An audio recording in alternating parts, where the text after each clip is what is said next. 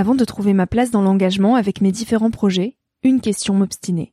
Comment faire de mon métier un vecteur de transition sociétale? Comment avoir un impact et faire ma part au quotidien? Si vous écoutez Nouvel Oeil, vous vous posez certainement aussi ces questions-là. Et si j'ai choisi la Green Management School pour soutenir mon podcast, c'est parce que ça peut réellement vous aider à vous y retrouver. Se former au métier de la transition écologique, ce n'était pas si accessible il y a quelques années, mais ça l'est aujourd'hui. Ça l'est tellement que l'on ne sait plus qui croire, quelle formation entreprendre, ni ce que ça vaut. Alors j'ai fait les recherches pour vous, et j'ai trouvé l'école que j'aurais tant aimé faire il y a quelques années, quand j'étais paumée. Des cours approfondis sur le climat, la biodiversité, l'agronomie, la géopolitique, mais aussi sur les modèles économiques vertueux, le tout dispensé par des spécialistes et des personnalités inspirantes. Créer un autre lendemain que celui qui s'annonce, c'est leur mantra, et derrière cette idée, la mission de Green Management School est de former de nouveaux managers capables de transformer les entreprises et les organisations de l'intérieur. Toutes les informations sont en description. Merci à Green Management School de croire en nouvel œil en soutenant cette saison de podcast. Tout de suite, place à un nouvel épisode.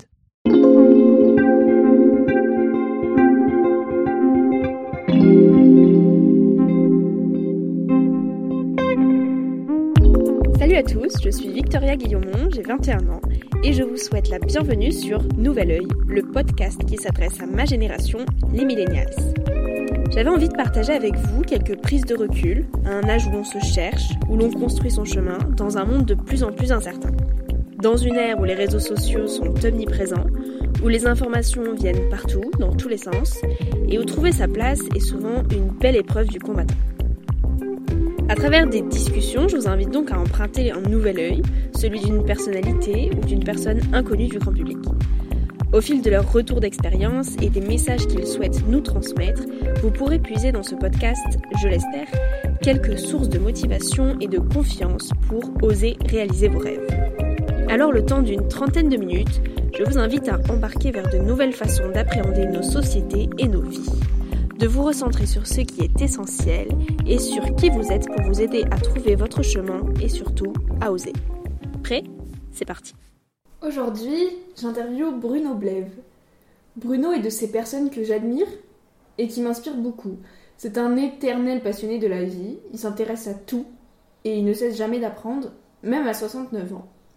Après une thèse d'État et une carrière de 36 ans au CNRS, il décide de quitter Marseille pour venir s'installer au fond de la campagne ayasaise pour se reconnecter à la nature, pour retrouver les petits plaisirs simples qu'il avait perdus en ville.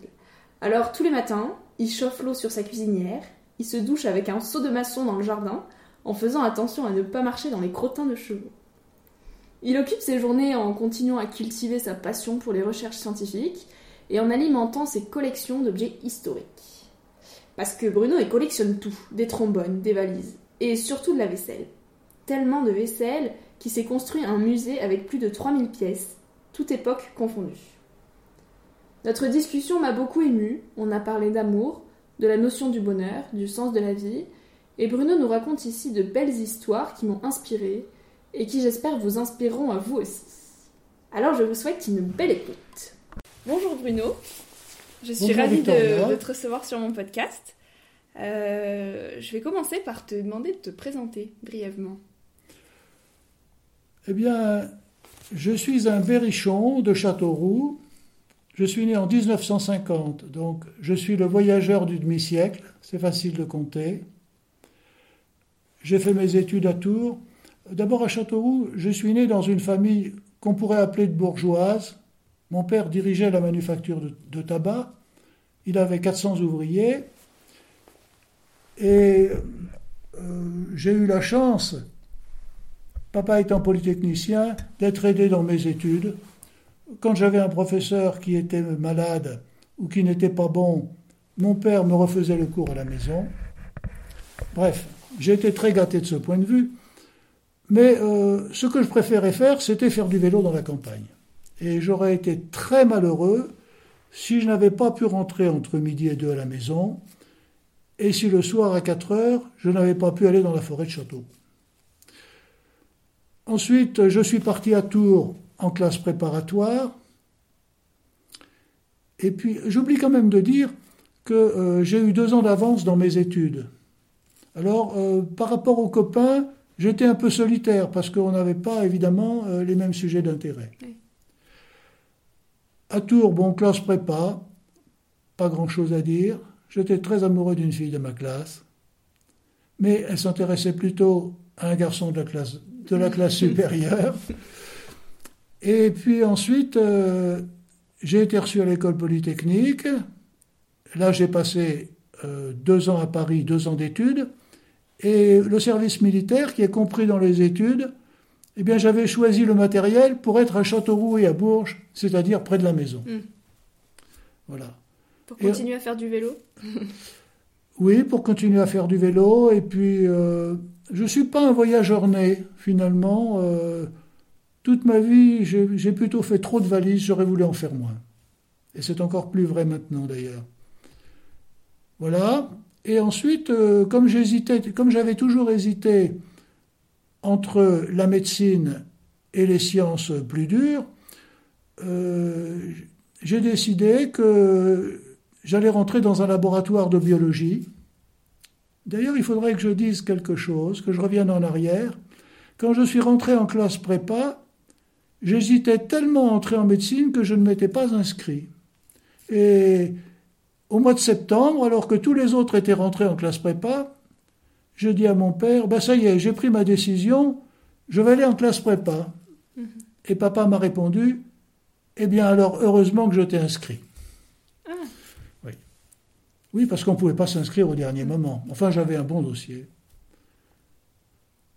Voilà. Ensuite, euh, donc, je suis arrivé à Marseille, à l'université, à la faculté de Saint-Jérôme, et euh, d'abord comme, euh, comme étudiant pour faire un DEA. Et puis j'étais embauché au CNRS en 1975, où j'ai fait toute ma carrière, comme attaché de recherche, chargé de recherche, et puis directeur de recherche. Voilà. Et maintenant, euh, depuis huit ans, je suis en retraite et je me suis installé dans la campagne. euh, c'est une vie complètement différente, mais je continue à faire des sciences aussi. Comment tu perçois notre société? C'est difficile de dire comment je l'aperçois, mais ce que je perçois bien, c'est l'évolution de la société Oui. entre ma jeunesse et maintenant. D'abord, je suis malthusien. Euh, je suis très inquiet de l'augmentation faramineuse de la population. Je pense que c'est la source de tous nos problèmes. Les gens commencent à le dire, mais il y a encore des- quelques décennies, on ne devait pas dire ça. C'était presque interdit d'être malthusien. Je crois qu'il y avait au début du XXe siècle 1,5 milliard d'habitants euh, sur la planète, et maintenant il y en a 7, et on pourrait aller jusqu'à 11 ou 13 peut-être. Et quand j'étais à l'école primaire, donc dans les années, mettons, 58, on apprenait que la population française était 42 millions d'habitants. Et maintenant, elle est 75 environ. Donc, c'est l'augmentation la plus faramineuse de population de toute l'histoire de France, je crois. Et qu'est-ce que tu penses de ma génération? Bah, J'ai pas une très bonne opinion des adolescents en général Pourquoi? et des jeunes euh, non plus. Euh, je parle en général. Oui. Euh, parce que quand, et, et- et je m'inclus là-dedans, c'est-à-dire quand j'avais votre âge, je crois que si je me rencontrais à votre âge, je me trouverais ni sympathique, ni généreux. Je crois que la générosité vient plus tard. Voilà, je pense que quand on est jeune, on n'a pas trouvé sa place et qu'on pense surtout à soi-même. Or, euh, ce qui est intéressant chez les gens, c'est leur capacité de se dépasser au profit, de dépasser leur- leurs envies au profit de quelqu'un d'autre, certainement. Et c'est à quel âge, toi, que tu as découvert ça? C'est petit à petit, hein, je Ouais. crois que c'est progressif. euh, je ne sais pas. À quel âge est-ce que j'ai commencé à être généreux C'est difficile à dire. C'est venu progressivement, je ne me rappelle pas exactement. Voilà. Et tu trouves qu'il y a une différence entre ta génération et la mienne? Euh, ça, certainement. Euh, D'abord, oui, certainement. Mes camarades de classe ne prenaient pas le bus, ils allaient à pied, ils n'avaient pas de téléphone, pas de smartphone. Donc, euh, quand on voit le nombre d'heures que les jeunes de maintenant passent sur un smartphone, ou même devant la télévision, ça change complètement la vie. Euh, mes camarades avaient la télévision quand j'étais plus jeune, mais à la maison, nous ne l'avions pas. Et je me rappelle la première fois que j'ai vu la télévision chez un copain, il y avait une jeune fille avec des grands cheveux longs, très jolie, et le camarade qui était là a dit Oh, c'est Françoise. Et je me suis dit Mais c'est sa cousine, certainement. Et en fait, c'était Françoise Hardy. C'est-à-dire que la proximité avec les fans, tout ça, ça n'existait pas. Et par la suite, quand j'étais, quand j'avais, quand j'étais un grand adolescent, disons, euh, j'allais acheter un disque de temps en temps. Donc on avait, on consommait très peu de, musique. Hmm. Quel est ton plus grand regret? Ça, c'est très difficile à dire. En principe, euh, je crois que ça ne sert à rien d'avoir des regrets. Oui, je suis d'accord. Donc, euh, mon plus grand regret, c'est de ne pas avoir épousé une amie de classe préparatoire, mais qui n'a jamais su que je l'aimais. Qui aimait euh, celle de la classe au-dessus, c'est ça? Hmm. La fille qui aimait celui de la classe au-dessus, c'est ça? Oui, c'est ça. Oui, oui, elle était intéressée par des. J'avais aucune maturité. Hein. J'étais, j'étais complètement méprisable de ce point de vue, certainement. Complètement inintéressant, disons. Et alors, si tu, si tu devais parler au Bruno euh, qui était il y a quelques années avant, tu lui dirais d'aller faire quoi? D'aller lui parler à cette fille? De tenter ta chance? Non, je crois pas. Je crois qu'il fallait laisser. Je crois qu'on pouvait laisser les choses se faire comme ça. Euh, tout simplement, euh, ben, il aurait fallu être moins sensible parce que ça m'a quand même. Je pense que ça m'a fait rater le, premier concours Alix euh, en trois demi. Hein, ah je, crois que j'ai fait un an de plus tellement ça m'a démoli. à ce point-là. Ah oui. Et quelque chose dont tu es fier, ta plus grande fierté? Bah, ma plus grande fierté, ce que j'ai fait de, plus grand, ce sont euh, mes articles scientifiques. Euh, ils ne sont pas forcément extraordinaires, mais il y a quand même de beaux calculs.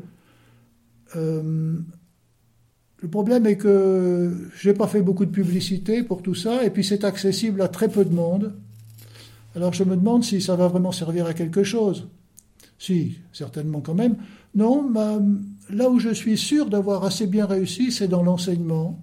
Euh, à des élèves d'école d'ingénieurs, en particulier à l'école centrale de Marseille, où j'enseignais la mécanique quantique. Mm. J'ai eu d'excellents élèves, des Chinois, des Brésiliens, et là, euh, vraiment, le courant passait bien. D'accord. Pour toi, c'est quoi le bonheur? Je crois que je m'étais déjà posé la question, mais je ne sais pas si je, retrouve, si je vais retrouver la réponse. Le bonheur, c'est quand on se dit je suis heureux. Voilà. T'es heureux, toi? Moi, certainement. Maintenant, certainement. Autant j'étais malheureux quand j'avais 17 ans, autant je suis heureux maintenant, c'est certain, oui. Oui, je ne me pose jamais la question euh, maintenant, mais euh, quand j'avais 17 ans, j'ai été tellement malheureux que je me demandais même si j'allais pas me suicider. Et euh, j'ai perdu la foi quand j'avais 17 ans, ce qui n'est pas une bonne chose, mais enfin, on n'y peut rien. Et il a fallu que je trouve une justification à continuer à vivre, étant donné que je devenais un système complètement matériel mm. et complètement déterminé. Et alors, euh, c'est le plus intéressant de ce que je vais raconter ce soir. J'ai commencé à repenser, comme je pense en mathématiques, ab initio, à partir du début. Mm. Et je me suis dit, je suis un système, est-ce que je suis un système intéressant? Est-ce qu'il vaut mieux que je reste ou que je disparaisse? Alors qu'est-ce que c'est qu'un système intéressant? Un système est intéressant s'il est plus compliqué. C'est-à-dire qu'entre une horloge qui sonne le carillon et une horloge qui ne le sonne pas, on préfère celle qui sonne le carillon. Bien sûr, cette complexité ne doit pas être la reproduction d'un même motif. Un caillou n'est pas très intéressant, parce que si le ciel lui tombe sur la tête, il ne lui arrive rien.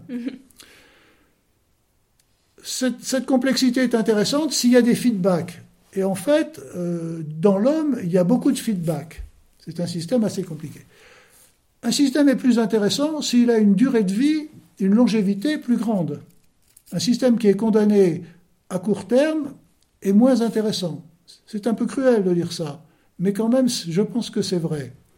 Mais il faut regarder le système dans le passé aussi, tout, ce qu'il a déjà vécu. Et il faut, regarder aussi, en ce qui concerne l'homme ou l'animal, euh, le futur des gènes. L'homme ne s'arrête pas à sa mort, euh, ces, gènes continuent, ces gènes continuent, et on le voit par exemple quand on regarde une hydre qui devient une méduse, qui redevient une hydre, on ne sait pas quelle est la durée de vie. La durée de vie est très longue. Et puis le point le plus intéressant après dans un système, c'est sa liberté. Et je la définirai comme ça, c'est une définition un peu spéciale du mot liberté. Un système est plus libre s'il est davantage susceptible, sous l'effet d'aléas extérieurs ténus, de s'engager dans des voies plus radicalement différentes. Et de ce point de vue, je suis un système très libre. Si je vois une belle fille de l'autre côté de la rue, et si c'est une Australienne, je pars en Australie. Ah Donc voilà euh, trois critères basiques euh, ben, qui m'ont persuadé que j'étais un système intéressant et qu'il valait mieux que je reste sur la Terre. Mais on voit par exemple qu'un bouddhiste qui resterait sur une chaise à attendre le nirvana euh, me paraîtrait une attitude catastrophique. Et aujourd'hui, c'est quoi qui, quels sont les facteurs qui contribuent le plus à ton bonheur? Bon, ce qui contribue au bonheur, c'est d'abord d'être en bonne santé, certainement. Ça, c'est très important. C'est pour ça qu'on souhaite à la fin de l'année une bonne santé. Euh, de vivre dans un cadre euh, très sain, d'être dans la nature. Euh, j'adore les arbres. J'adore les arbres. J'adore avoir les genoux dans le gazon et extraire les ronces. Donc, et puis j'ai du temps libre pour faire des sciences comme je l'entends. Et j'ai plein d'idées. J'en ai beaucoup plus que, que je ne pourrais en traiter jusqu'à la fin de ma vie. Donc on a besoin de peu de choses au final. Oui, si j'étais dans une prison, euh, je crois que je ne serais pas si malheureux que ça, à condition d'avoir un papier, beaucoup de papier, euh, des crayons, mais de toutes les couleurs, avec de la colle et des ciseaux, et, qu'on me laisse la paix pour réfléchir. Est-ce que tu crois à la chance? Est-ce qu'elle se provoque? Oui, bien sûr. Moi, j'ai eu, beaucoup de chance euh, dans la vie. Je suis très bien tombé dans une famille formidable, avec des parents qui étaient quasiment parfaits, avec euh, des sœurs qui étaient parfaites aussi. Mais euh, oui, il faut quand même savoir saisir les occasions, certainement. Et en recherche en particulier, souvent on est sur un sujet et euh, on voit apparaître un autre sujet à côté, euh, qui est plus général. Ben, je crois qu'il faut savoir si le deuxième sujet est plus important, abandonner le premier, passer sur le second. C'est pas forcément facile parce que dans un labo, il y a des sujets de recherche qui sont acceptés, reconnus, et puis d'autres euh, ben, qui relèvent d'autres labos et qui sont moins bien acceptés par la direction du CNRS. Voilà, donc j'ai suivi comme ça la chance de... Mais en fait, euh, le meilleur chercheur que je connaisse, qui est un, un, collègue à moi, il a tellement de chance qu'on voit bien qu'en fait, c'est parce que il sait saisir tous les détails. Il observe, il observe ses résultats avec une intelligence et une finesse formidables. Il se, crée sa chance? Il se crée sa chance, oui. Est-ce que la vie, elle a un sens? Oui. Euh, hmm. Quel est le sens de la question euh, Quel est le sens de la vie Quel est le sens de la vie euh, Oui. Je ne saurais pas répondre à une question, elle est trop abstraite, cette question. Euh, autrefois, il y avait la notion de progrès qui, donnait un sens à la vie. Là, elle est remise en cause. Dans la postmodernité, le progrès, euh, on ne sait plus trop dans quel sens il est. Voilà. Non, la vie, c'est tellement extraordinaire. Euh, la, question, la question que je me pose, c'est la question de Leibniz. Pourquoi y a-t-il quelque chose plutôt que rien? Mm-hmm. Parce que mon esprit ne comprendrait que le vide. Alors, je repose la question différemment. Je la repose en disant Pourquoi mon esprit ne comprendrait-il que le vide? D'accord. Euh, quel est le meilleur conseil qu'on t'ait donné? Quel est le meilleur conseil qu'on m'ait donné? On m'a donné beaucoup de conseils, et puis il y a des tas de petits détails. En fait, on n'invente pas grand-chose dans la vie. Je pense que on reprend énormément de choses qui existent déjà à d'autres gens, et on améliore petit à petit. Je crois qu'un bon conseil euh, que j'ai entendu, qui était un, pas un proverbe, mais euh, il y en a plusieurs. Il, y a, il faut aller là où les autres ne vont pas.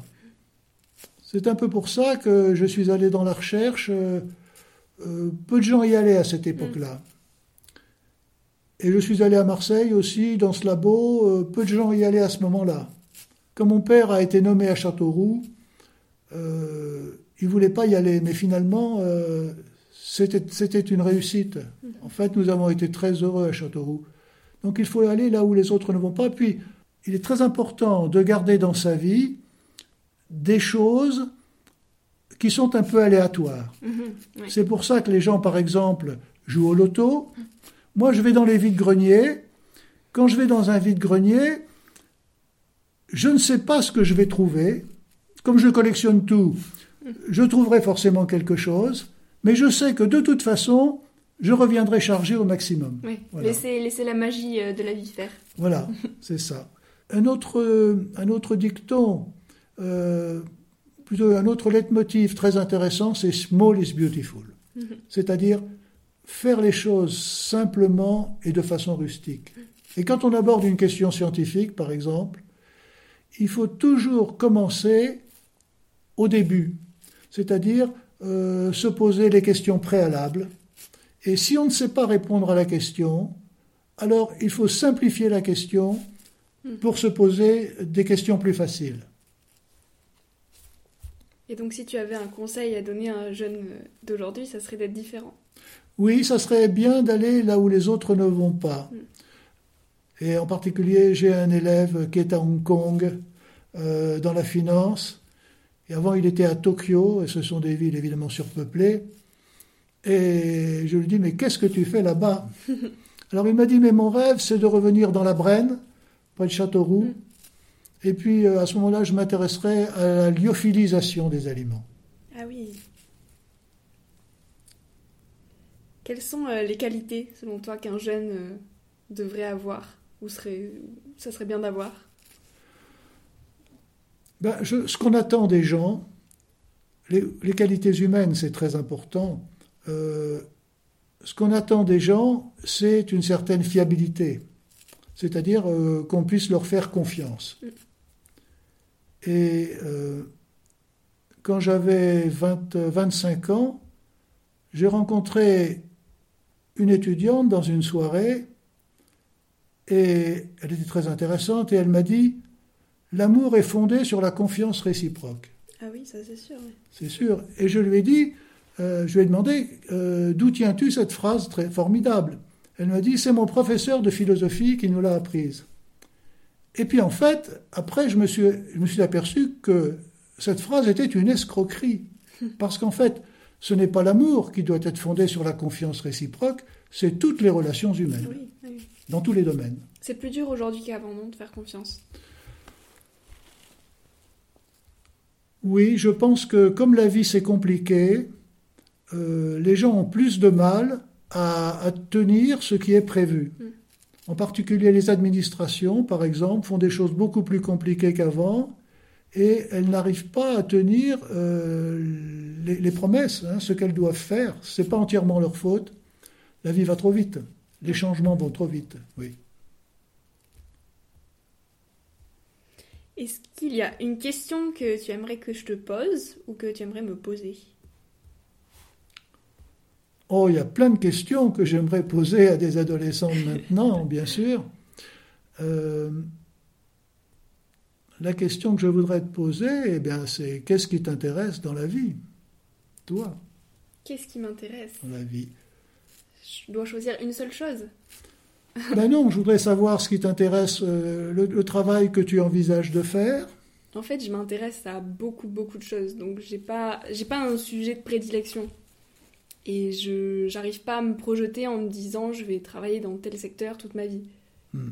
Je, je m'intéresse à beaucoup de choses, que ce, ça va de l'astronomie à la lecture, je lis beaucoup. J'adore entreprendre, créer des projets, j'adore voyager. Et, et au final, euh, ouais, ouais, c'est. Je, je m'intéresse à beaucoup de choses et je me vois pas dans un secteur particulier. je pense donc- que, comme tu disais tout à l'heure, la vie, c'est savoir saisir des opportunités.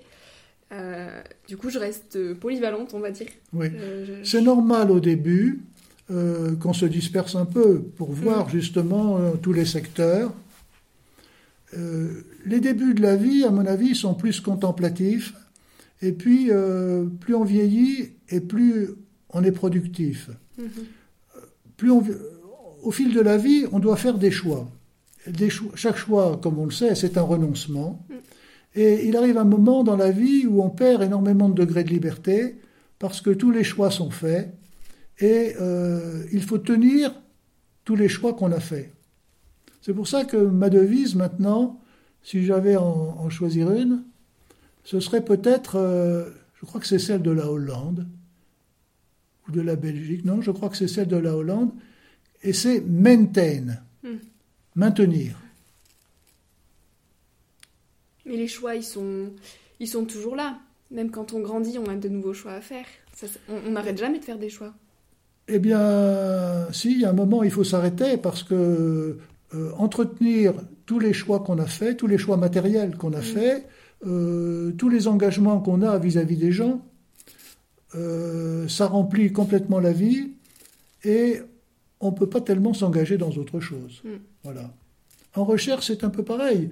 Euh, quand, on, quand on travaille sur un certain nombre de sujets, eh bien, on finit par hésiter à en entamer un autre, parce que sinon, il va falloir en lâcher un des précédents.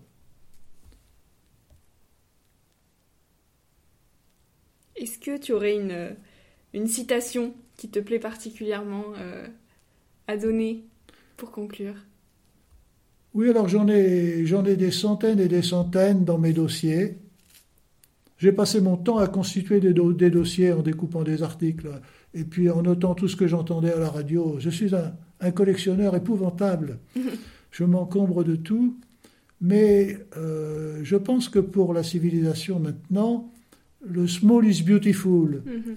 Euh, la citation que j'ai dite tout à l'heure, elle- elle- elle est appropriée. Se satisfaire de peu.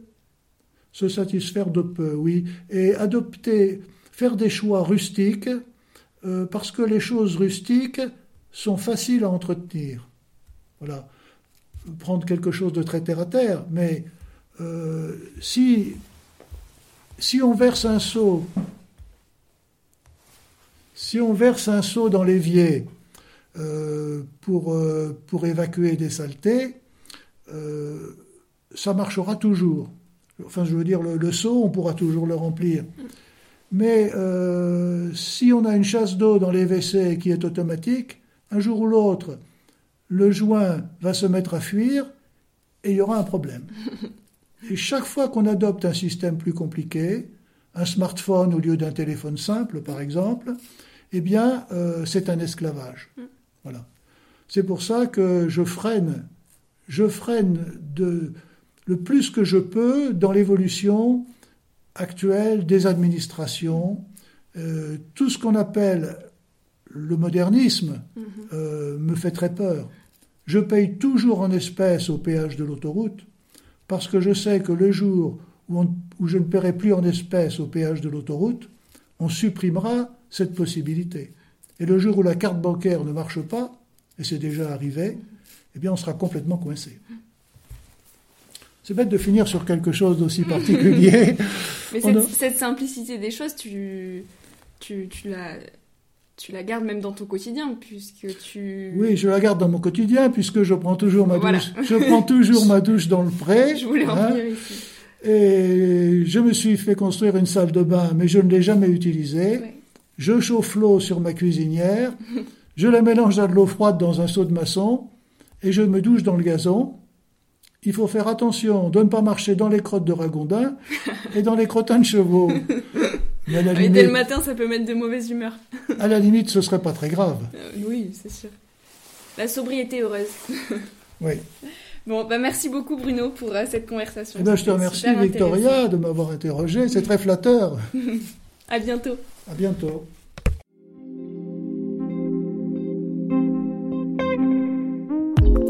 Merci à tous d'avoir écouté l'épisode jusqu'au bout. J'espère qu'il vous a plu et surtout qu'il a pu vous inspirer. Pour suivre les aventures du podcast, je vous invite à vous abonner et à suivre ma page Instagram Nouvel Oeil. N'hésitez pas à me faire part de vos retours et de vos suggestions et surtout à en parler autour de vous pour faire connaître le podcast. Je vous dis à très bientôt pour un tout nouvel épisode et en attendant, savourez la vie comme il se doit et faites des choses folles.